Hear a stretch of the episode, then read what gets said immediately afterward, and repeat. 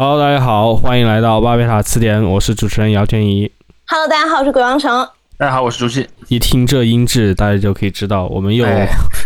继续到了了我们的远远程程模式，对对对对，在这里呢，我们也在节目开头向我们的所有听友、听众表示哎感谢。我们上周突破这个小宇宙的呃八8000订阅千订阅了。对对对我发现，对我们我们从后台发现，听众们对这个充满了生命力的那几期非常有有兴趣，对吧？对对对哎就是聊聊聊色情的那几期嘛，就是哦，最近好像有很多听众新听众是跑进来冲着那期订阅我们的。对，很神奇所以咱们。的定定位现在是 哪方面的？当然不是，我们定位是学术啊，这就是我们今天的这个主题。我们聊色情也是以学术的视角聊的。啊我们今天聊的这件事儿，啊我们也是以学术的视角来聊的。呃，嗯我们的听众听到这期节目的时候，应该是六月六月八号，八号刚刚结束，也就是高考刚刚结束的时候。我不知道我们的听众里有没有那么年轻的听众啊，就是有可能是什么。走出考场，一边扔那个 卷子呃，对，然后没没有卷子不能扔，扔什么 教辅材料，然后一边在听我们的节目，也许有吧。但我我相信绝大多数听众呢是有过那样的经历的，在他的人生当中。对，嗯所以我们这期节目其实也是想跟大家分享一下关于高考的一些话题。是，嗯，然后就由我这个没有经历过的人开头。吧。哎我我们可以对先简单的讲一下我们各自的一个在高考这个事儿上的背景。我是最没有立场的人，我是二零零四年在四川参参加的高考，呃，哦。然后天宇应该是没有参加过高考，对。对吧？嗯去美国读书了。然后程程是我是二零一三年在北京。二零一，三年在北京参加高考，嗯对我们是各有一些不同吧。对。嗯。而且其实我家里还有一个，我爸是那个文革后第一次恢复高考时候的考生。哦，第一次是五百多位考生中的一位，是吧？呃，没有没有没有，哪哪止五百多的？他当时是那样的，我我可以先简单的回顾一下，就聊这个东西。大家其实其实都知道，自打从晚清到民国建立起这么一套新的大学体系以来，中国一直是有这种大学的招生考试的嘛。但是大家都知道，到了那个应该是从一九六六年以后，由于一些政治上的原因，高考就停掉了，甚至有几年大学都不招生。嗯嗯，当然后来大学恢复了那种推荐制的招生，但是呢，恢复用考试来选拔大学的这个新生是从一九七七年开始的。我爸就是那年参加参加高考，他是什么情况呢？他在一个村子里出生嘛，他其实从小就是属于学习成绩挺好的，他自己也挺多才多艺的吧。但是由于在他的那个年代没有高考这样一个东西，所以你读完高中之后，你该去干嘛呢？这个变成了一个问题。嗯，所以大量的在没有高考的时候，因为你要知道，推荐去上大学那时候叫工农兵学员嘛，名义上来讲推荐上大学是很公平的，但实质上呢，哪个地方有多少名额，能推荐去什么样的学校，其实都是很随机的。嗯嗯嗯比如说你毕业的时候就你那个公社里面就没有什么推荐的资格，那你就上不了大学啊。嗯，所以，当然那时候就有很多情况，是什么呢？就读完高中的这些村里来的孩子，村里面就会把他们返回去叫到村里去做一些务农以外的工作，因为人民公社里面虽然大部分都是在种地的，但还是需要一些其他的人，比如说什么嗯，会计啊。文文，职人员，哎，对，什么那个文秘人员啊，什么那个还有赤脚医生，哦，那个时候有个术语叫赤脚医生，赤脚医生就是说嗯。他念过一点书，他知道有一些什么疾病啊，有一些什么药物之类的知识，他能帮其他的村民看一看病，但是也也只限于很简单的看病。我爸也当过赤脚医生，哦还有一个就叫民办教师。其实现在可能民办教师这个东西已经很少了，但那个年代民办教师还挺常见的，因为那个时候都要求公社要办教育嘛。嗯嗯嗯但是呢，政府的财政是不出这个公社里的学校的经费的，是个相当于公社自筹经费，而你的公社都很穷嘛，所以公社往往就是什么呢？就给我公社里的子弟，比方我从公社里找一个子弟，这个子弟本身上过学，给他一点点工资，让他来教公社里更小的孩子。嗯嗯，所以那个时候，整个那个村里的教育就是这么一个样子。所以我爸当年参加高考的时候，他和他学生是同一年参加高考的。哦，就他学生是念的那年，刚好念到高三，刚好恢复高考了。他呢，嗯已经在回到村里，就是担任那个相当于村里的中学老师，已经担任了两三年了嘛。然后正好说恢复高考，他说他也想去，然后他就去参加高考，考，然后就后来就考上一个学校了嘛，嗯，就大概是这么样的一个一个情况。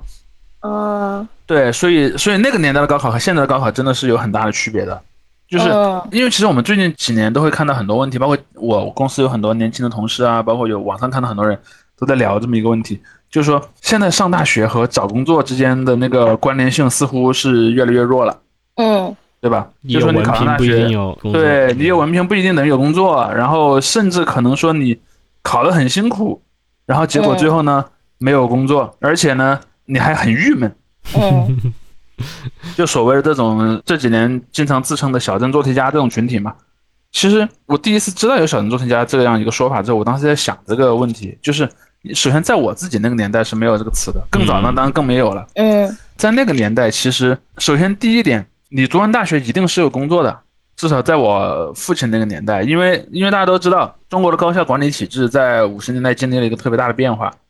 在那之前，其实办高校的往往是什么？当然有一部分是国立，你看从民国遗遗传下来的很多学校的名称里都有国立某某大学，这种嗯这种就是从呃从相当于从公办学校嘛，从那个国家的这个税收里面出钱给他的，还有一些就是那种教会学校，嗯嗯还有一些就是私立学校，这这几种学校是都有的。但是在五十年代，随着这个社会主义改造的进行，这些其实后来就没有了，全变成公办学校了。而且在那个年代，公办学校往往它是有一个所谓的行政隶属关系的，嗯，因为其实在，市教育局这样。呃没有大学是不可能在市教育局的，大学至少是在一般是在市或者省这一级才有。嗯。然后，哦但是大部分大学，因为那个年代讲条块分割嘛，就是在那个年代，首先在五十年代以后，中国基本上消灭了非公有的经济，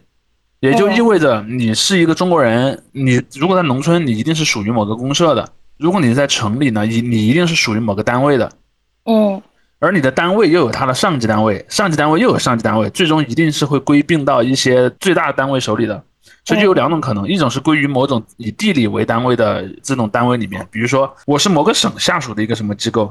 嗯嗯。某个市下属的一个什么机构；另一种呢，你是直通中央的，比如说我在一个什么呃核能研究所的子弟学校上学，嗯。我这个研究所呢是不属于地方管的，省里面管不到我，我的汇报对象是谁？是核能工业部，嗯大概是这么样的一个一个体系。所以在那个年代，基本上所有的从小学、中学到大学都是有这种行政上的隶属关系的，也就意味着那个时候的大学很，其实它其实有点像职业培训，它不太像，对，它不太像西方语境下的那种博雅教育，就是你来了大学，我让你长长见识啊，然后什么学一些基础性的什么哲学、数学这样东西，不是的。在那个年代，由于绝大多数的学校都有一个很明确的隶属关系，比如说，呃，像像我在公司附近有北航，对吧？北航隶属于这个应该是应该是航空还是航天的那个工业部，然后附近还有什么北理工，北理工可能又隶属于另一个部，然后旁边还有什么外国语大学，对吧？相关的每个人都有自己的这样一个一个与之对应的机构，而那个机构呢，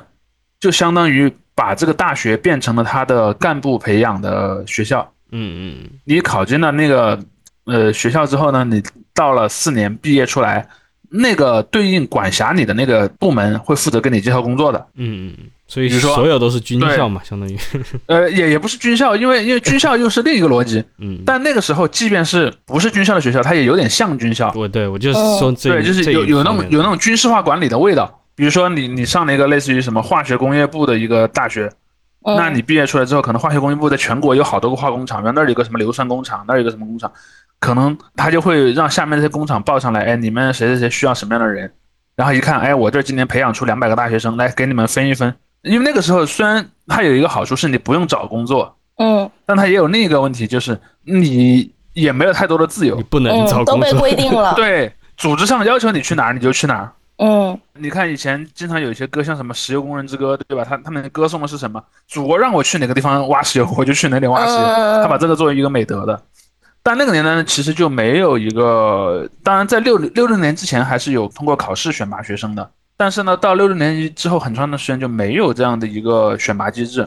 而且嗯从六六九年以后，虽然有了这个工农兵学员的补充，但是由于那个时候在大学里主要是抓革命嘛，主要不是搞学习，啊啊，所以学生其实也没太上课，所以其实后面面临一个很大的问题，就是到七十年代的时候，有很多这些有一定专业素养要求的单位，他就没有什么三十岁以下的新的技术干部了，因为过去十年那个嗯培养不出来。断了是吧？对，断档了。嗯，所以这也是为什么当时很火急火燎的要恢复高考，它是跟这个是有一个很大的原因的。嗯嗯，所以其实最早的那几年的高考出来的学生，他真的是不担心找工作的。嗯。所以从那个年代就有也就有了一个词嘛，叫做天之骄子，对吧？那个时候经常都说大学生是天之骄子，或者那个时候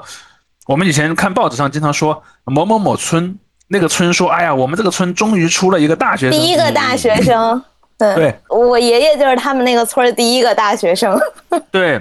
呃，当然那个年代可能还，哎，他应该还不是七七年以后的大学生吧呃，哎，我还真忘了，算了，再说吧。？OK，反正 但对，但是在那个年代 总体来讲，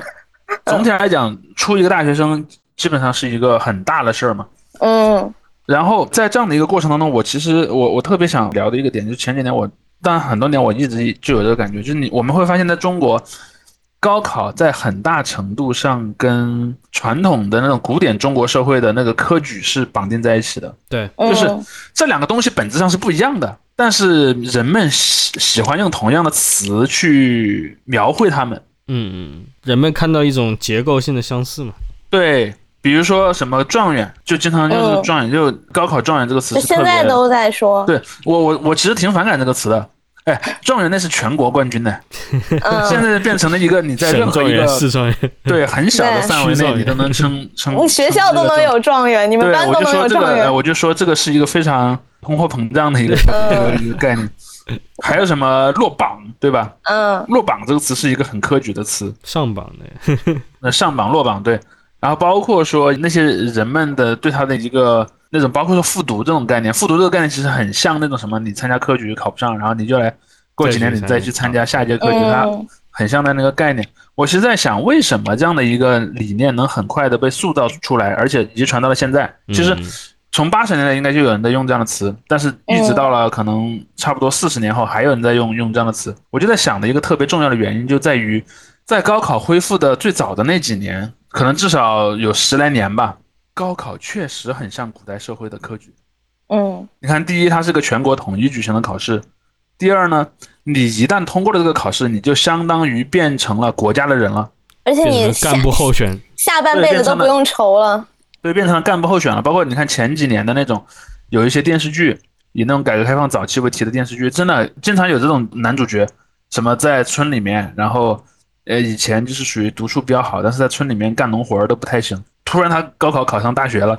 然后一下，他的那个在整个村里的这个社会地位就发生了根本性的变化。你看这个故事也很像那种传统科举，嗯，传统中国帝国社会里面的那种什么，呃，考了很多年科举考不上，突然考上了，考上了他就变成了一个大人物，成了一个状元，然后什么骑着马回来，然后村里的人都很尊敬他，就有这样的一个意味嘛。而这个东西其实应该说，在我的父辈那一代，大家都是相信这个故事的。嗯就算有很多家庭他自己家没出过大学生，他也可能在他身边附近的人里面听说过这样的故事。嗯你刚才提到这这些概念里面有一点关于高考的另外一个联想，就是所谓的八股嘛。对当然这这个各种考试其实都有，但是高考也有这种，特别是考文科啊，他就说你这是一种八股。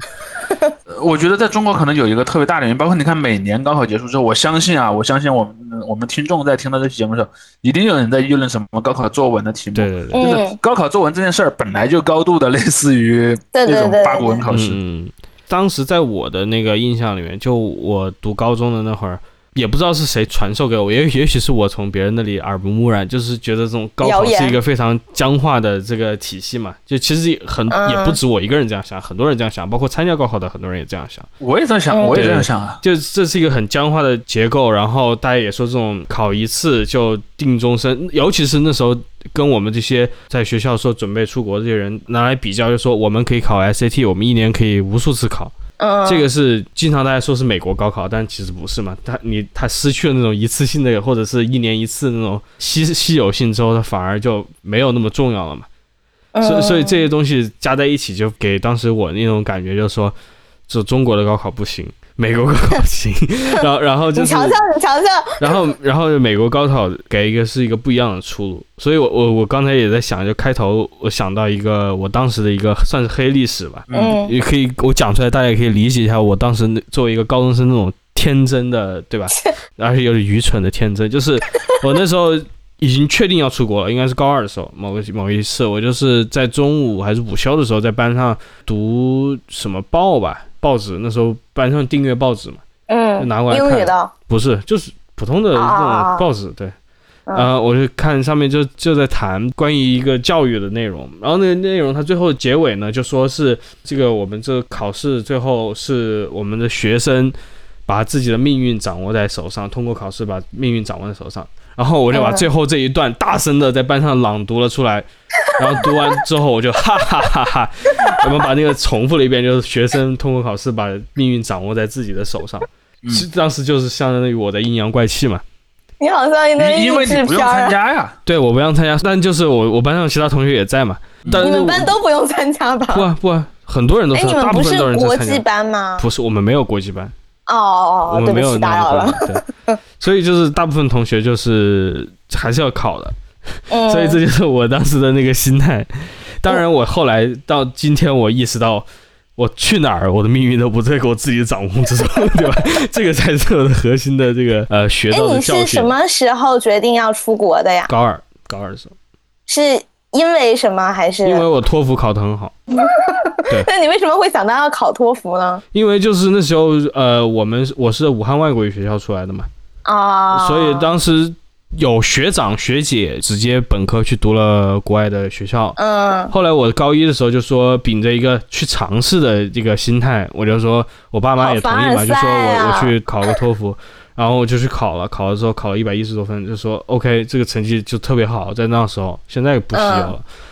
后来就说你这个成绩的话，出国是很有希望的。于是，在这个考量之下，就说 OK，我们就决定往这个路线走。因为你像我作为一个参加了正经高考的人，而且我从来没有动过要出国的脑子的人，但是因为我们学校就是从我初中到高中，我们都有国际班这个东西，嗯，就是你你你可以在你决定要出国，就是我怎么也不参加高考的时候你就去，然后在那条楼道里是你不能 speak Chinese 的，你只能 speak English，那就是你们学校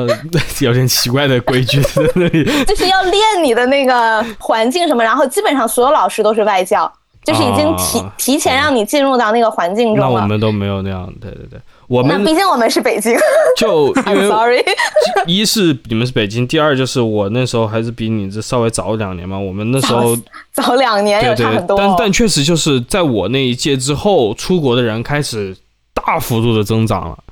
就是嗯我是最后那一批，相当于就之前几年每年去美国读本科的，就是十人以下这样的，嗯五五到十人，就真正能够哦读到的。但是在我包括我之后，就是每每年出去恨不得，呃，一个班就可以走掉十来二十个人，然后一个年级十几个班，相当于一个一个学校一半的人要不保送，要不就是那个出国。我我们国际班就是差不多有三四五个班的样子，但那个时候我因为我也没有什么国际班的朋友，因为我不能 speak English，对，所以我没法去找他们玩的。但是我那个时候有一个刻板印象，就是我觉得选择要出国的都是没能耐，就是高考考不好 嗯，嗯然后家里又又有钱，嗯对吧？那你你出国必须要有钱嘛，然后就是会说点英语，然后可能性格比较开朗，然后就选择要出国了。你的这个里面所有里面唯一一个值得纠正的时候，就是必须要有钱，剩下的都差不多是对的。就是就是因为因为确实，我当时去读书的另外一个驱动，就是也就是看到说说有学长学姐他们拿到了不错的奖学金，然后嗯呃之前包括提到一些美国的那种最顶级的大学，你像哈佛、耶鲁这样的，你说本科进去也是有所谓的打引号全额奖学金的，虽然这是一个非常错误的概念，就是中国人没有搞清楚，我觉得很多家长现在都没搞清楚这奖学金的这个具体的运作方式，但是那个无无所谓了，不管。再回到我那个故事，我那个故事讲完之后，过不久，就是我后来因为老师也是觉得我们这些作为出国的学生在班上影响我们正常同学的学习，就请你们离开一下，或者是所以才要设置国际班嘛，对 请你们居家学习啊，呃，远远程对，学习。请你们远程学习一下。于是那个到高三的时候，真正就是进入他们所谓的那种冲刺阶段的时候，我嗯跟我的同学就几乎没有什么联系，就很少啊。我那时候就是认识的剩下的朋友都是已经就也是都决定出国了的。嗯包括因为美国的那个录取的话，你如果是秋季入学，比如说九月入学，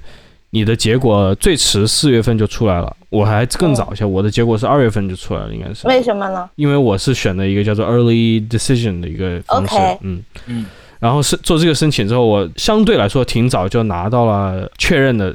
我是大概三月底确认了，就说 OK，学校也定了，嗯人家的这个入学通知也都给我了，我开始办嗯签证那些都弄好了，所以我中间有差不多两三个月的时间，就是跟我的同学实际上生活在平行的世界里面嘛。嗯，我就开始浪了，是不是？对我不是我要开始浪，就确实就是我已经完成了我的工作了。对对，我最后去参加一个毕业考试，有这样一个环节拿文嗯凭对。嗯但是我因为他们也不上网嘛，因为大家都要学习啊，所以我嗯对他们的这个实际的情况了解也很少。嗯，包括他们毕业之后的毕业旅行，我也没有碰上，因为我那时候自己去跟家 家人去去玩去了我，觉得他们可能在讨厌你。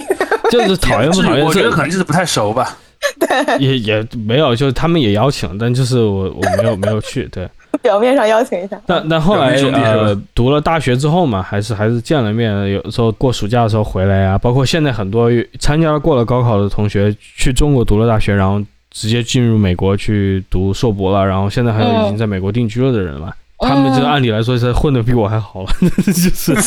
你还回来了，你晒说？我回来，所以这又回到我就是那我的领悟嘛，你的命运掌握在谁的手里，对吧？所以我我觉得，我觉得你说的那点有一个特别好玩的一个地方，就所谓的命运掌握在自己的手里这么一个话语，嗯就这么一种传说。嗯因为从我那个年代，从从我在上学的时候，呃，一些老师啊，包括一些身边的其他的一些长辈都会说这样的话。是其实它这里面有一个非常虚伪的地方，嗯，就是首先你的这个考试的结果，并不能使得你把你的命运掌握在自己手上，因为你的人生其实很长很长的，对对对。嗯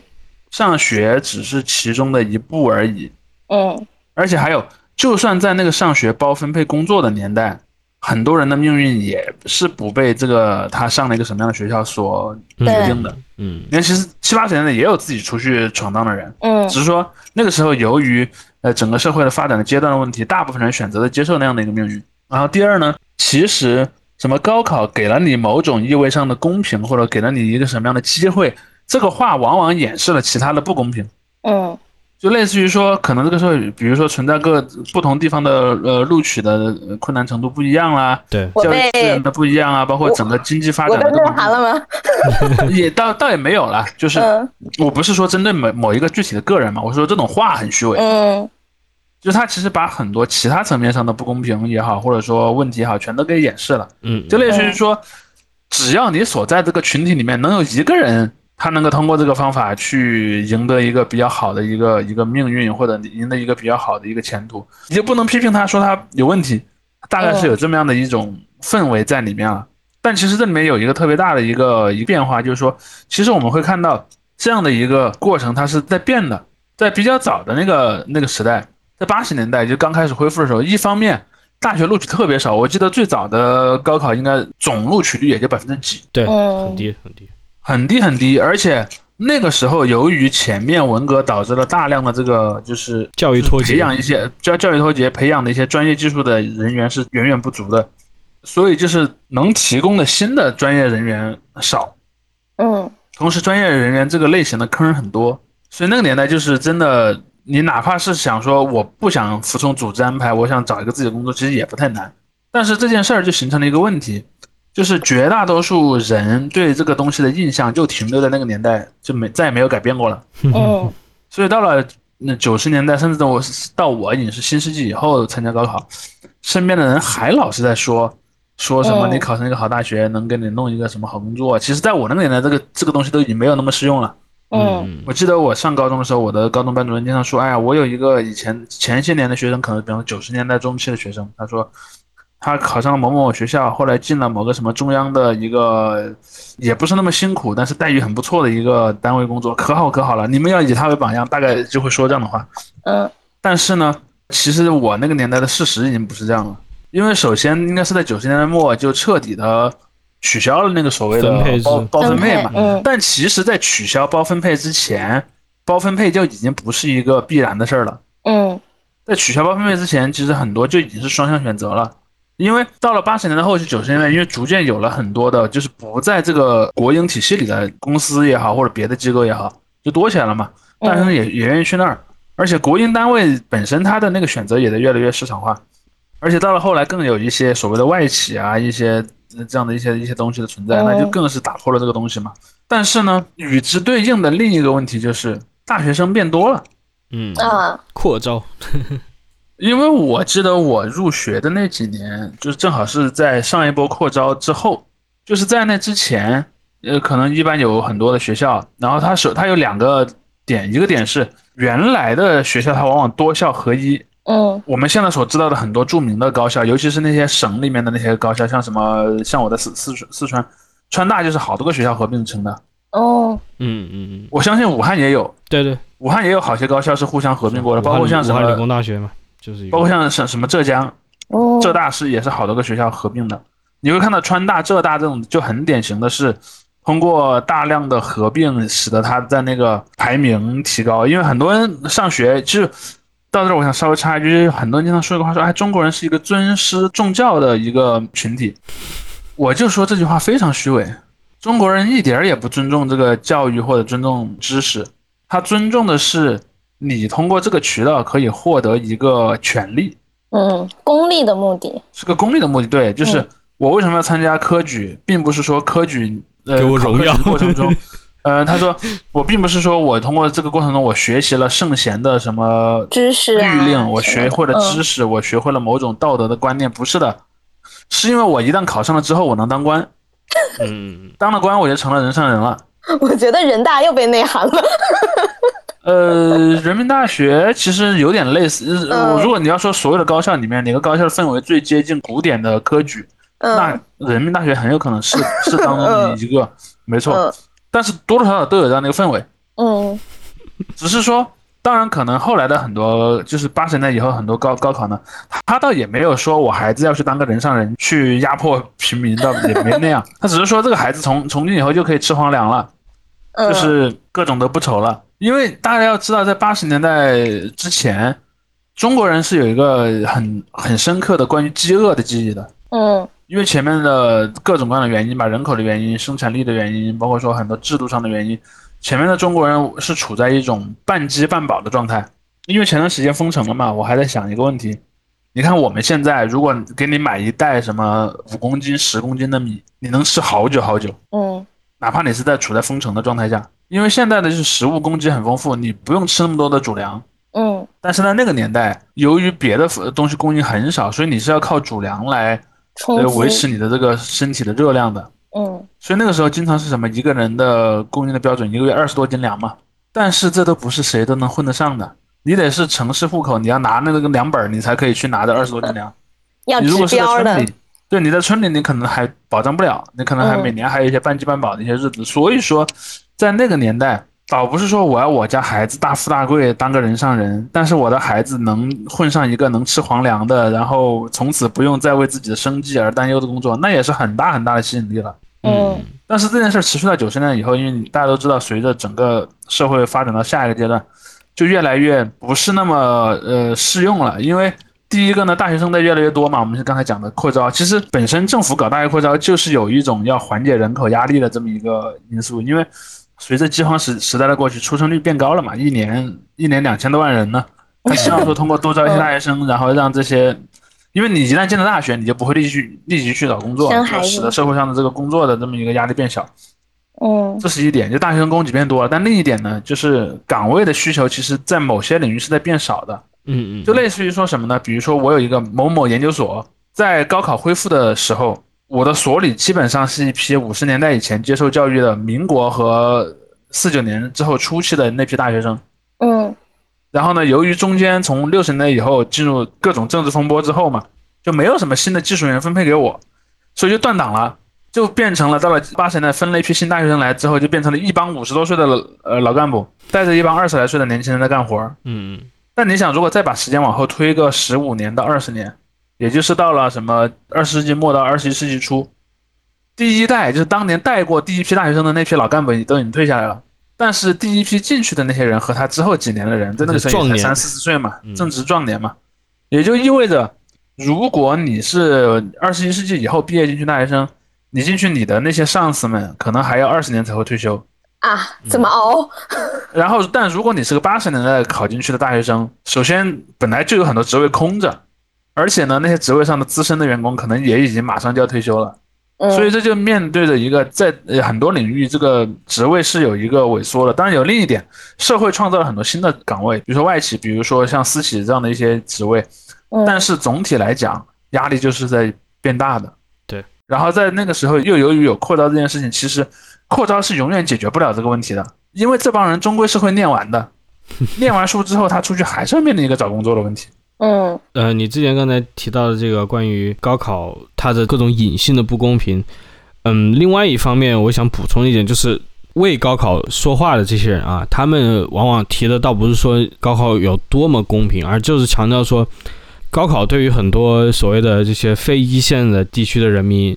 它有一个所谓的阶级跃升的一个台阶。因为就像就像刚才说的，读大学不一定能够找到多好的工作，这不保证嘛，谁也不能保证。但确实就是你有本科，特别是你有所谓的一本学历的人，在这个未来，比如说按平均的这个工资的额度啊等等，都是比比如说美股读过大学或者读的大学就比较比较差一点的那些年轻人要好得多的。这个对于他们来说就是一个证明高考打引号有用的一个最好的一个论断，他们就认为这是一种对于很多之前也许如果按照市场规则，他们确实比如说山村的一些没有出头没有出头之日的一些小孩儿，但是就是有高考这个途径，有这样一个非常在结构上还是非常流程化的一个东西，所以他们只要就是觉得是努力多少有用吧。对对，然后就是还有你这个人嗯因素嘛，就是也不停的在宣传这些东西，无论是在民间还是在政府方面都在宣传，就是在就是宣传啊。对对对，就民间也有了，现在也有人在宣传，但就是就说你你要苦读怎么样，最后还是可以打引号翻身的，有这样一个趋势在里面。这个的话，我觉得也不能说错。但就是我，我觉得这与其说这是在批判高考，不如就是批判，就像竹溪你刚才说的，他进入新世纪以后，他现在面面临的一个新的状况，就是他完成不了这个阶级跃升，或或者说他这个阶级跃升在接下来十年内，他这个数据会越来越抹平或者怎么样，就是这些东西是现在的很多人也预示预见不到的，所以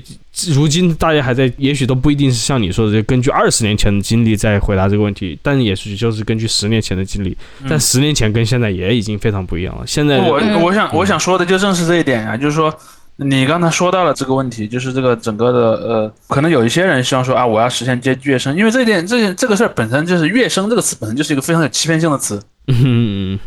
首先，它假定了这个社会就是一个呃怎么金字讲呢？塔的一个金字塔型的一个互害社会，嗯，就是你一定要到上面去害别人，你越到上面，你就越能害别人，你越到下面就会越别人害。那这面就有个问题，你整个社会就这么大，你人人都跑上去了，嗯那谁来被别人踩在下面呢？这里面本身就是有一个问题的，而且还有我刚才说那个因素，就是上面已经有很多人了，对，所以呃这里面就有一点，就是说，当然我我我我一直承认说高考这个东西肯定是给很多人带来了一个成功的渠道的，但是高考这个东西永远是不可能呃嗯永久性的解决这个不平等的问题，就是有点像中国古代有科举制度，有科举制度能够保证那个社会百分之九十以上的人都是处在一个极度的被压迫的状态吗？不可能的。相反，还老有人说，你看我们中国古代多先进，你看我们中国古代就有那种什么呃选贤任能的这种制度，这些纯粹都是狗屁啊！嗯就是他通过把这些所谓底层人当中的一小部分人给收买过来，而成功的维系了对更多人的暴虐的统治，这是一个事实。嗯而然后我再说回刚才说的那个问题，就是所谓的这个根据十年前还是二十年前的这么一个制度来来思考。就首先在我上大学的年代，人们是基于大概可能十十几二十年前的概念嗯来理解这个社会的，因为那个年代因为也还没有那么普遍的使用互联网嘛，嗯，所以说信息传播是更慢的。就是比如说在中西部的一个小县城里，那可能人们流传着的信息就是，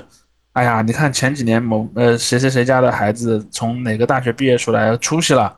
嗯可能那家人呢，他比方说他可能在一个更大的城市，比方省城或者北京工作了，他可能也不是很很经常回老家嘛。老家的人们也只是听到一些耳濡目染的东西，或者说偶尔可能隔几年他会回一次老家，一看，你看他果然很风光。嗯而这就意味着人们在那个时候得到这个信息的那个时间差会更大。嗯嗯嗯，也就会更会那个基于一个更旧的信息去要求后来的小孩儿。但像你说的，到了零几年之后呢，这个信息流动就变快了，人们开始意识到这个就是所谓的就业率的问题。嗯，其实，在我那年，因为我经我记得这几年经常每年你都会看那个新闻，说今年是多少多少大学生的什么最难毕业季，啊对对对吧？就业率最最低的，我就想说这句话从我上学的时候就有了，每年一都说是年更比一年难一年更比一年难。因为我有一点，我毕业的那年刚好还是一个全球金融危机的那年嘛，哇塞，所以很多人都会这么说。哎呀，那个今年毕业可更难了。但是这边就会你会发现有一点啊，每个人都在说大学生就业更难了，但是似乎没有人愿意改变。就如果你家里有个小孩，你愿意改变你的策略吗？好像绝大多数家庭也是不愿意改变的。嗯嗯嗯他反而是什么呢？既然那个呃现在就业形势一年比一年差，你就要更卷，嗯你要考进更好的大学，然后包括说你你读完本科还要去上更好的研究生，然后这其实我觉得这对中国的一一些怎么讲呢？新一代的小孩其实其实心理健康是个非常大的影响。你刚才提到那个情况，我觉得，呃，还引出了一个非常有意思的问题，就是假如说你在九十年代或者是零零年代之前的话，高考这个就是功利性为主的一个情况，就确实大家也是通过这个完成了这样一个也打引号阶级跃升吧，对吧？出路成功打引号成功，得到一个好工作。但在之后，随着这个途径越来越不稳定之后，反而大学里面它的这个教育性慢慢的凸显出来了。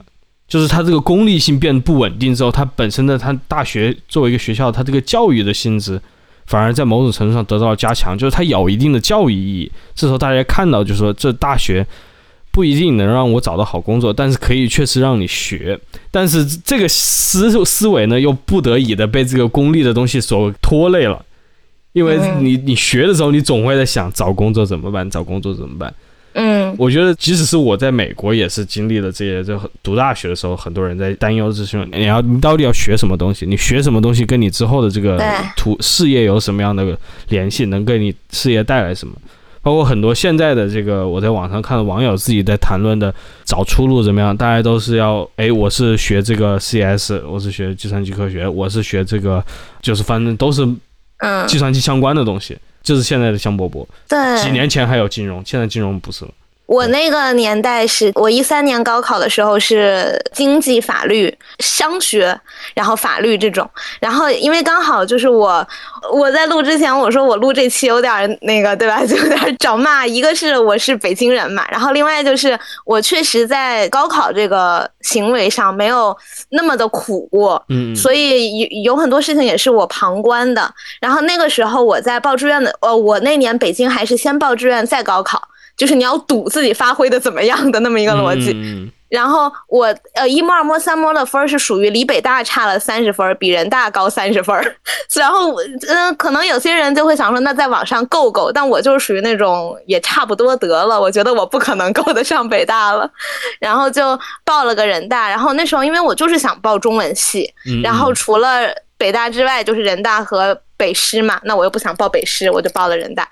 当时我报志愿的时候，我们一家三口还坐在一起开过一个会，你知道我我爸我妈已经很久没见过面了哈，嗯但他们两个那时候还是勉为其难的哈，就坐在一起开了一个会，因为他们两个都是新闻系的，啊，所以他们其实就是在这方面也有很多资源嘛。如果我也学这个的话，我应该也是工作也不用愁了的那种。但是我就坚持说我想学中文。我说如果你们让我学新闻，我也可以学，但我就是为了你们俩而学的，你们两个的风评就不会很好。然后他们就碍于面子，就觉得说好吧，那你开心就好。然后后来，因为我还有个堂弟，我堂弟刚好零零年，就是今年大学毕业，不是又说今年是找工作很难的一年嘛？嗯嗯，然后就是我我爷爷哈，他们比较传统的人，那个时候就跟我说说，因为你是个女生，所以你可以学中文。嗯嗯，就如果你是个男生，你去学这种一看就找不着工作的戏要干嘛？对他们就是这种心态。没有，但我弟后来他学 了戏剧影视文学，哎，其实也差不多。反正我们一家人都找不我。我我当时在我高中的时候，对我影响个人影响非常深刻的一个学长，就是那时候我们俩关系也挺好，哦我经常还找他取经嘛。他后来去读了呃那个卡莱基梅隆大学，他是如来佛吗？你找的呃取经？他去读的时候，那时候他家境也普通，也不算特别好，但肯定不差。他就说那时候的学费是全额学费要出，因为卡耐基梅隆不给本科生这个奖学金。后来我问他就学什么，他就说学计算机呢。我说为什么学计算机呢？他就说回本最快，嗯，因为这确实就是个非常你你四年下来对，二十到二十五万美金的这样一个基础开销，这就是学费开销。哇，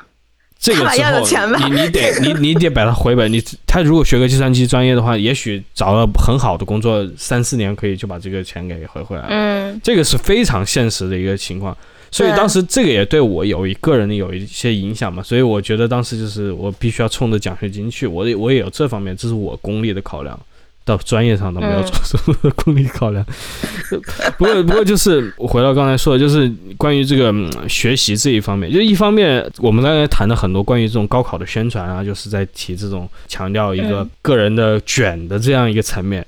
但是往往在宣传这个高考的目的地，也就是大学的时候，他都会宣传一个就是。也不谈上自由，但就是确实就是这里可以学你想学的东西，或者更学的更有意思一些的这样一个、一个环境的一个宣传。至少在我的那个年代还有啊，现在可能也许少了。所以我觉得这两方面的张力真的是特别有意思。现在回想起来，就是关于你这个大学里面的功利性和你大学里面的这个真正的所谓的为你自己钻研、为你感兴趣的东西钻研的这样一个两者之间这个紧张的拉扯。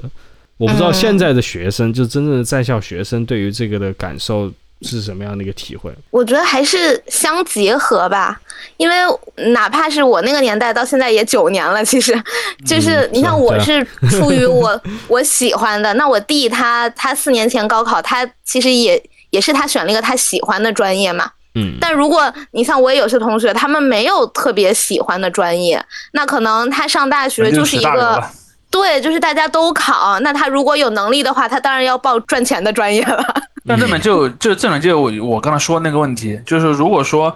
当年曾经有过一个江湖传说，就你只要考上大学，你就能变成皇粮阶级，嗯这是一个江湖传说的话，那么到了后来就变成了你考上了某些热门专业，你就能变成一个、对你就可以呃活得不错的人，但不一定成为皇粮阶级了，因为到了后来成为皇粮阶级也没有那么吃香了。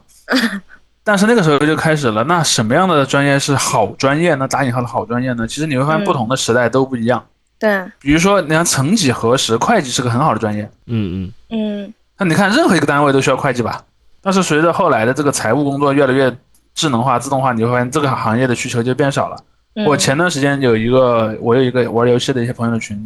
你会发现群里面几个学会计出身的人都没有做本职工作。嗯当然，到了后来可能就变成了一些什么，因为大家都知道八十年开始有一个江湖传说嘛，你学好数理化，走遍天下都不怕，嗯就鼓励你去报那种什么理科呃什么生物啊、什么化学啊这样的一些专业。但你看最近的这些年，江湖上又流行一个新说法了，就所谓天坑专业嘛，嗯，生对，咱们化环材嘛。之前，嗯对，你我们之前也谈过这个问题，就是所谓生化环材、天坑专业。其实大家都知道，为什么今天的大学生会把这些行行呃专业称之为天坑专业？有一个原因就是在我那个年代报这些专业人太多了，而且报这报这些专业的人，后来发现其实这些专业的行情也没有那么好。嗯嗯当然不好的原因也有我刚才说的那一点，就是你进去之后，这个行业其实本身是很饱和的，它里面在前些年招募的这些员工能够维持它这个行业还能运转个几十年呢。嗯你们进去是很够呛的，因为好多人老想象我上了一个好大学，我就能变成一个科学家。其实科学家的职位也没有那么多的，嗯，科学家底下跑腿的人倒是需要很多。呃，是的，呃，博但是士吗？你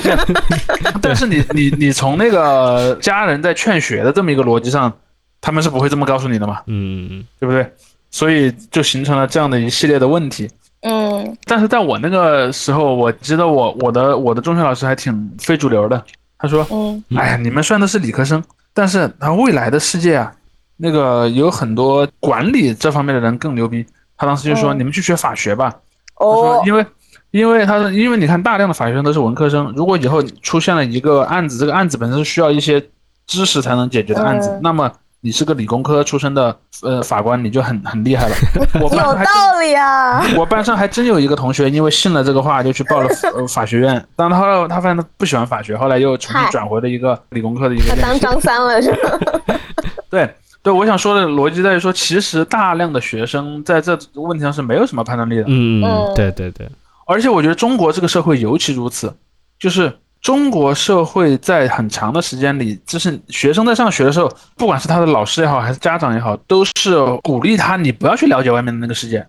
你作为学生嘛，你就老老实实的学好你要学的东西就可以了。至于说那个外面是什么样的，我们来帮你看的就行了。嗯嗯，所以你看，也很少组织，比如说你让你让学生去体验某一个行业，它应该到底应该是什么样的，嗯或者说呃某一个领域的一些什么研究人员啦，或者什么艺术家呀，或者是什么这种东西非常少，至少在我那个年代是完全没有的。嗯嗯嗯，当然呢，现在如果你在一些大城市，如或者说你那个学校资源特别好，人脉关系特别广广，也许能有一些这样体体验的活动。嗯 但是在对绝大多数中国人来讲，这些都是很茫然的，以至于说高考考完了就变成什么呢？就就变成，因为每年到了高考阶段，我都发现有一个很很有意思的现象，就是公司内网就会有很多人在问，啊，我家有个侄子或者我家有个表弟哦今年要高考了。有没有大神分析一下他这个分段去一个什么样的学校或者什么样的专业哦最好？几乎都有，年年都有。嗯然后这就说明了一点，你看啊，问这些问题的人，其实他已经自己都算有了一些社会经验了。嗯他好歹是个大公司里在工作的一个员工，他都仍然很茫然。嗯嗯，对这因为第一就像你说的，时代变了，这是这最主要的、最核第一个是。第一个是确实时代变化很快，比如说，比如说现在你所知道的很多行业，在二十年前是不存在的，嗯。嗯所以你当然不可能让那个时候的学生做一个针对性的选专业嘛。还有另一个，就算是一个工作已经出现了，外界对它的感知也还是有滞后的。嗯。嗯就像我有一个朋友在做游戏策划工作，他们整个做电子游戏策划的里面，没有任何一个人是读和他有关的专业的，嗯。因为就没有这个专业，对。就连高校他都不设置这样的专业，因为本身因为有有很多高校的专业它设置是面向就业的嘛，是。高校也不知道有这回事的存在，所以就就产生了非常多的一个问题，然后这就产，因为这件事儿是很容易让人产生怨恨心理的，嗯。就是我发现中国的很多学生，他最容易出现的心理就是恨，真的。嗯嗯。就是首先，在那个学校里的时候，那个老师其实就是鼓励学生带着一种类似于恨的心理去学习的。前两年经常网上有那种视频，就是一帮小孩拿着一个话筒，然后在那大喊“我要上什么什么大学”，然后什嗯么那样的一些东西，你明显就感觉到这是一个呃制造仇恨的机器嘛。包括之前有一个演讲引起很大争议，就衡水中学那个嘛，我是一个哦村里来的猪，我要去大城市拱白菜这样的一个东西。你看，那那老师在教他什么东西？嗯完全就是那种复仇的心理，就是你看他的话语基本上是这样的。这个社会上面有很多人，他们处在一个很高的地位，然后他，而且他会暗示你，就是个零和游戏，的。对，是而且是一点不正义的，然后是个零和游戏。你呢，你现在要通过高考这个赛道去在零和零和游戏里面赢，要把以前赢了你的那些人全部赢回去，哎，而且要嘲讽他们，要去嗯要去打他们的脸，类似这样的一个东西。包括我看很多，他们说很多网络网络小说里面也经常有类似这样的情节，啊、对吧？啊、前面这个人看着好像很普通，后面他突然就出来打脸了所有人，就是这样一种心理，嗯嗯嗯就是那种复仇的心理。但是为什么就是有小镇做题家？我们前面也说过小镇做题家这样的一一群人呢？就是在你的人生的前面的那些年，你身边的人都在告诉你，你沿着这条道路往前走，走通了，你就能拿到很多好东西，你就成了赢家了。嗯然后他又走了几年，发现我好像被骗了。就是我按照那些路去走，走完之后，我并没有得到他们承诺我的东西。但这个时候，他迷茫了之后，由于他自身的人生经验还也还比较少，他各方面的问题，他也不会去去恨这个整个造成的这个局面的这个这个整体，嗯嗯他只会去恨一些特定的人。就像我们之前说过嘛，你去恨丁真嘛，嗯，对？吧？我看到很多那些自称为做题家的人在骂丁真，说什么呢？我寒窗十年上了一个什么什么学校，我都成不了那个体制里的一份子，我都当不了皇粮阶级。丁真连汉语都说不利索，然后人们嗯说他什么眼神很纯净，他说眼神什么纯净？纯净就是没被我们这些学校生活毒打过。嗯嗯他没有被毒打过，但是他却成了一个什么呃国企员工，对吧？因为按照技术来讲，丁真确实是个国企员工，然后怎么怎么样，我不服，我恨呐，就是这样一个心理啊。所以我就觉得这里这个心理非常的好笑。当然，我不认为这些人自己是在这个事儿里面要承担很大的责任的，因为毕竟是别人先骗了他们嘛。但是呢，他们随着时间的推移，他们想不出来这个制度出出问题是出在哪儿，这就是他们自己的责任了。嗯，你刚才说的这个就是侧面反映了高考压力近年来的一个相当于恶化嘛，因为你过去的那些驱动的东西已经不管用了，那你只能走更极端的这个驱动因素嘛，你就要选择愤怒，你要选择这些更加有攻击性的东西来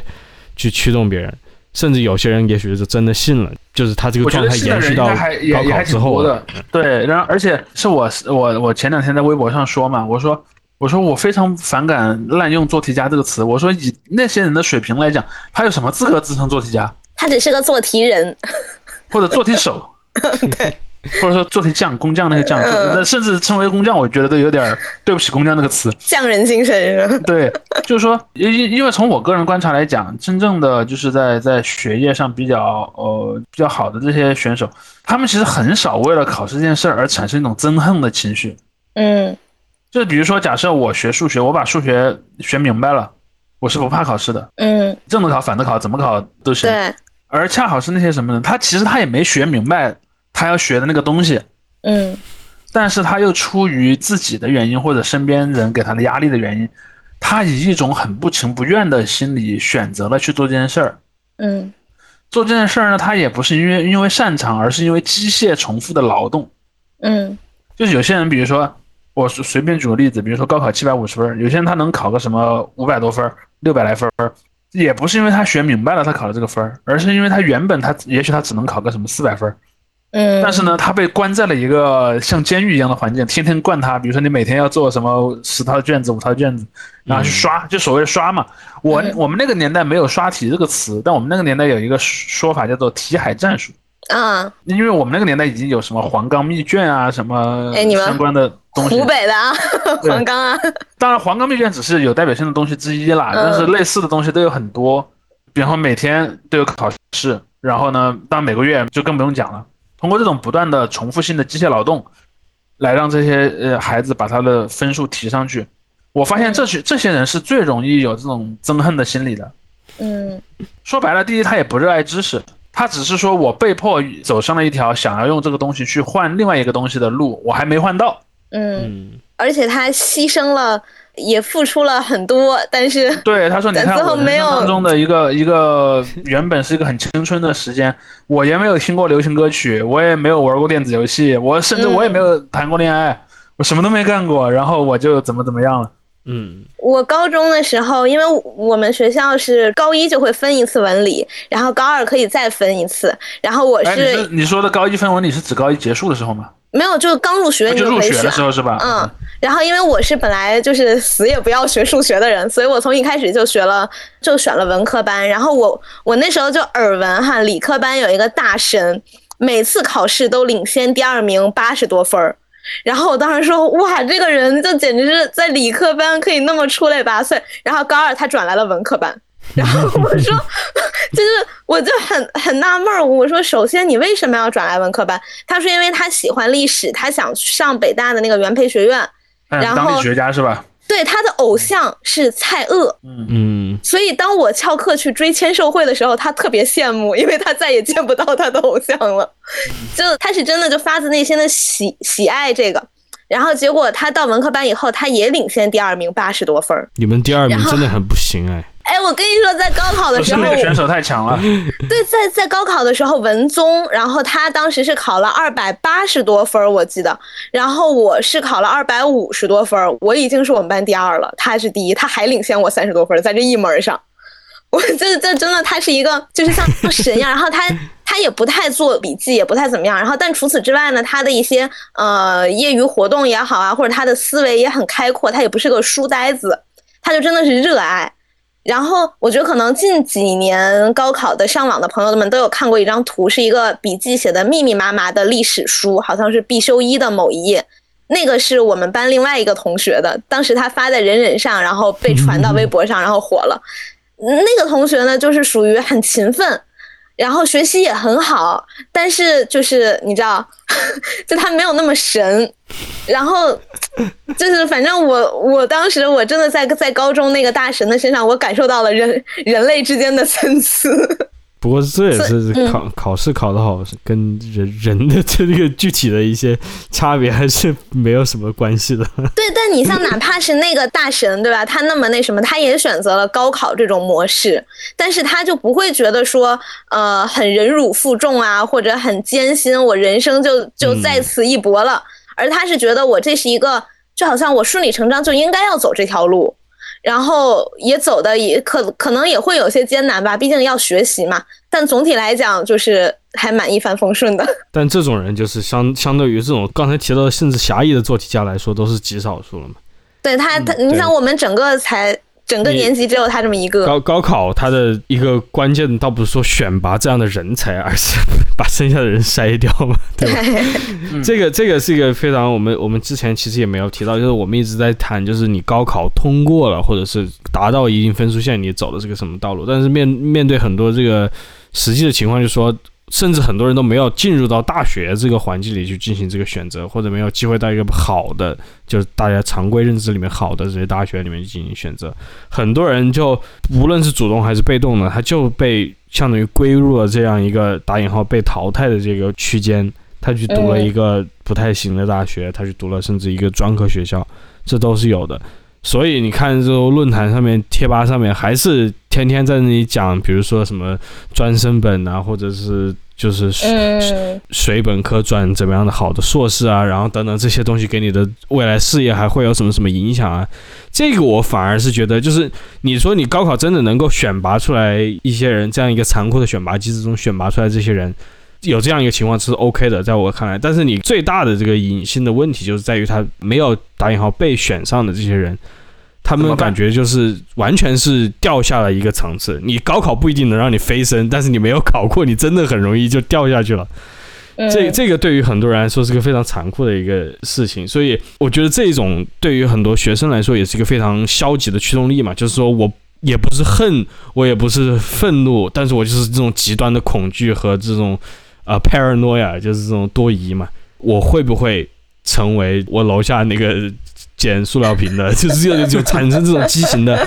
幻想了嘛，对不对？但是我觉得，我觉得这个是可能这是我刚才说的嘛，其实是用一种所谓的恨或者说恐惧来作为动力嘛。嗯嗯嗯但是这里面其实有一个特别大的问题，就是中国社会的这么一种，嗯，当然这个呃要说回我们刚才说那个问题，就是所谓的呃科举话语的复活。嗯，科举话语的复活里面其实有个很大的点在哪儿呢？就在于说人们是基于身份会歧视别人的，嗯士农工商是吧？就士农工商嘛。其实你看“士农工商”这个词，因为本子里面那个“士”其实是被替换了，在远古是指那种贵族嘛，然后到后来是指那种读书人嘛，就是所谓的儒士嘛。远古是指那种武士嘛。然后在这样的一个逻辑下，所以你看“士农工商”，它会有这么一个说法，好像是阶梯递减的。其实“士”和“农工商”三个是互相分开的，嗯。嗯就是农工商都是被士看不起的。为什么要把农放在士的后面，而和其他两个的前面呢？因为儒教伦理的核心，它是建立在一个所谓的观念上假装重农的这么一个情况，嗯。就他会在嘴巴上把农民说的很伟大，但其实呢看不起他们，这是一个根深蒂固的问题。其实，在韩国和日本也是一样，你看东亚这几个国家都是考试内卷极度严重的，嗯就是在于这些国家里面很容易有那种，就是你没有成为一个读书人，你没有成为一个什么白领，或者说什么政府官员，或者是什么这样的一系列的这种所谓劳心者吧，你就低人一等了。嗯因为在很多的文化里面，当然我相信所有文化里多多少少都是会分什么工作的那个高低贵贱，这是很常见的一个现象。但是在有些文化里面，这个分分的特别厉害。嗯包括以前在韩国，我我我以前看那些讲韩国工人运动史的那书里面，就经常讲说那些上过大学的这些工厂干部，对那些呃没有上过大学的这些呃工人，就随意可以颐指气使，然后甚至可以打骂他们，嗯然后在他们社会伦理里面就觉得非常正常。包括什么军校毕业的军官，然后对那些士兵也是可以随便的怎么责责罚都可以，这都是一个很很常见的现象。所以这就是形成了一个人们对于那种所谓的阶级跌落嗯的巨大的恐惧。对，但是现在就有一个问题嘛，就是你要防止跌落，你的门票是越来越少的。嗯嗯就是比如说现在的九八五加上二幺幺，在高考中的录取率，我印象中记得也就百分之几吧，可能很低的这几一个。年好像又减招了。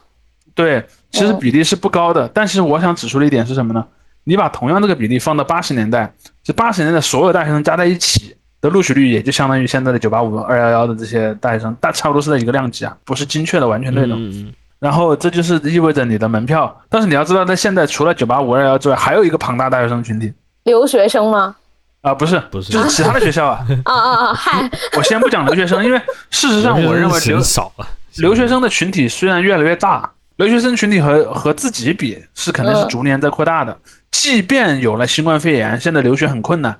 但是留学生群体应该还是在扩大的。嗯，嗯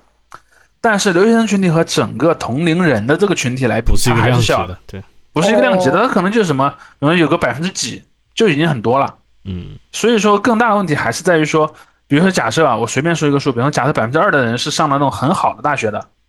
嗯。但剩下可能比如说还有百分之四十几的人上了大学，但他上的大学是比较普通的大学，嗯。嗯，这些人是很嗯、很容易有一些在心理上觉得比较不难过的、不平衡的，就嗯他会觉得我跟那百分之二是一样的，而在那百分之二的眼里，你跟剩下的百分之五十是一样的，两边儿都不讨好是吗？对，啊，所以就会形成一个特别大的压力，而且中国社会就是除了在经济上，像还有像我刚才说的那种，就是所谓士农工商这种价值观嘛。虽然现在人们不讲士农工商，但现在的这些人对于那种职业之间的这个歧视，其实是非常根深蒂固的。我前两天还看了一个香港那边的新闻，说有一个有一位女士带着她的小朋友在街上，然后这个时候街上有一个搬运工拖着一个车，然后上面放了那个煤气罐儿，然后在搬煤气罐儿。然后那个女女士就跟她孩子说：“你要好好学习，你不好好学习，以后你要去搬煤气罐儿，那就会像那个叔叔一样。嗯”然后这个话很冒犯嘛。当然，因为那个这个故事里面比较呃喜剧的部分是，那个搬煤气罐的那个大叔呢，他也是个挺豁达开朗的人，说：“啊，对啊，就是小朋友你一定要好好学习哦。”然后就是嗯说了一些这样的话，就是也没有觉得很生气。但是在正常情况下，人们都会觉得这个很冒犯的。嗯嗯但是你会看到这个人之所以敢明目张胆的就把这个话说出来，说明他不觉得这是一个错的观点，而且嗯还有很多人他心里同意这个观点，他只是不敢嘴上说而已。嗯嗯所以这个这个观点仍然是很普遍的嘛。所以说这就导致了这样一个人人都骂高考，嗯但是人人都还在顺从他的指挥棒，嗯嗯甚至还有很多人说，哦我就是主张要把高考作为基本国策坚持下去。对，就是高考是使得我们这个民族这个文化成为如此独特的部分，就是我们刚才讲的嘛，一种虚伪的公平嘛。就是我用一个非常小的局部公平来掩盖了更大的不公平。嗯很多人他是对这套是买账的，对，或者他经常会举说那个话，你说高考不好，你来设计一个取代高考的制度啊。嗯或者说你像美国那样搞申请制，那不都完蛋了？真的。哦哦，这个地方插一个，就是挺搞笑的，就是关于美国呃很多学校现在他们因为教育方针现在改革嘛，就比如说取消把 SAT 成绩计入这个录取标准这样的一些举措，呃，嗯就就在某种程度上是它是为了惠及这个更广大的这种学生群体，因为很多人他不一定能够有有钱去上那些辅导课，因为 SAT 在美国也是有辅导课的，包括你要抽时间出来做这些东西，所以他们就说有些学校就说，哎，把这个取消了。而于于是很多中国学生就大骂说这个是政治正确嘛，就是为了让黑人去占我们的名额。大学，嗯，对，去让黑人哦抵抵掉亚裔的名额。但就是最搞笑的就是为什么要进行这样一个政策呢？就是我点名说吧，这个学校就是伯克利等加州大学系统的，他们为什么这样做？因为加州大学那些白人的小孩读不上这些好学校了，他们于是就可以有办法不看成绩，哎，我来通过一些别的渠道，我还可以把我的小孩给这个竞争力给凸显出来。这不是为了让黑人小孩去上学怎么样？是是所以还是就是上流阶级的，对啊，对啊，这个是最、哦最讽刺的一点，就是所有这些政策，包括当年哈佛那个非常有争议的，就说什么呃，我要按那个什么亚裔的细分还是怎么样，就是把你的这个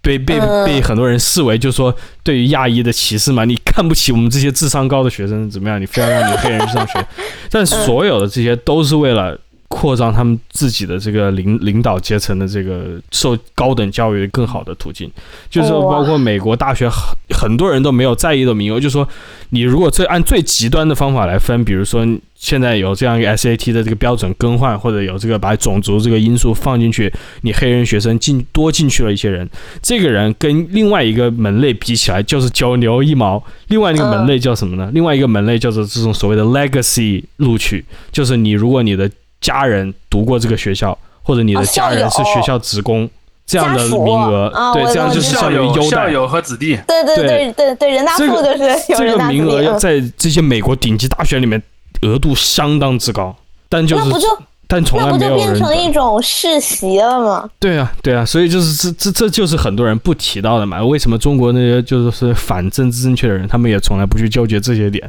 他们纠结的就是说，你看你黑人把我这个把我把我这个黄种人的位置给挤掉，那不就是第三名打第四名吗？是啊，你就不管第一二名了。所以，所以有趣的是，这个跟我们刚才主席你提到这种东亚的一个内循内卷内循环，有一有一种联系上。我我我我还有另一点，我 这是我个人一个观点，我就说这些动不动自称哎呀，我们东亚人特别那个很聪明啊，考试很好，这人基本上都不聪明。嗯，就是真正聪明的人，他考试往往也厉害，大多大多数情况下，但是考试厉害或者说凑合厉害的人，就像我们刚才讲的那种那种语境下，不一定聪明。嗯嗯，就是在这边喊的这些人，他其实你要真说他能当什么科学家，都不说当科学家，当个好点的工程师，我看都够呛。嗯，怎么讲？就是认知的水平很低吧。嗯。最后我也想就是补充一点，就回到你主席刚才上一个提到这个点，就是关于大家去为高考发声怎么样？我倒不觉得就是你你为这个说话就是一个怎么样的立场了，因为很多人也是迫不得已的被困在这个机器里面嘛。但就是有一点，就是你刚才也举了例子，很多人就觉得中国获得了今天的成就，在改革开放之后，在这个过程里面。能够得到这样一个成就，所以呢，之前做的每一步都是对的，高考什么也是对的，我做的各种什么，比如说甚至人口控制也是对的，等等等等。但事实并不是这样，只是说我们现在得到了这个结果，但不一定是所有的这一切都是正确的，才到达了这个打引号正确的一个终点嘛。嗯，那你看，你就算。参加了高考，像我这种，对吧？你还算考到了一个不错的学校的人，现在还不是在干着这种低薪高 高劳动力的工作？但但但你很多人就会说，你已经比全中国百分之九十的人要好了，对吧？那肯定比大家想象中人大中文系毕业的人要差呀。那我也不知道大家想象中人大中文系是毕业什么我觉得是的。哎，但反正就就高考这个事情，你像我弟弟当时报志愿的时候，我就跟他说，我说这个是一条路啦。就如果你觉得就是怎么说呢，你可以做这个行为，然后没有会造成太大的负担的话，那这确实是比较方便的一条路径。就是你跟着大家来，有有有老师帮你，有同学陪你，你不用自己去研究什么留学的政策呀什么之类的，那这是比较方便的事情，你也不用再去报辅导班，你跟着课上也基本就就行了这样。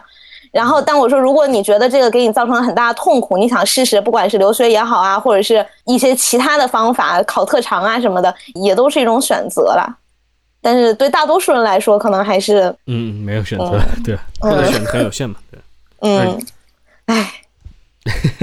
辛苦的是孩子们啊，只能说 辛苦的是孩子们，真的真的，这个我我倒是真的感觉到，因为我后来就是有一次我接触到一个小孩儿，他也是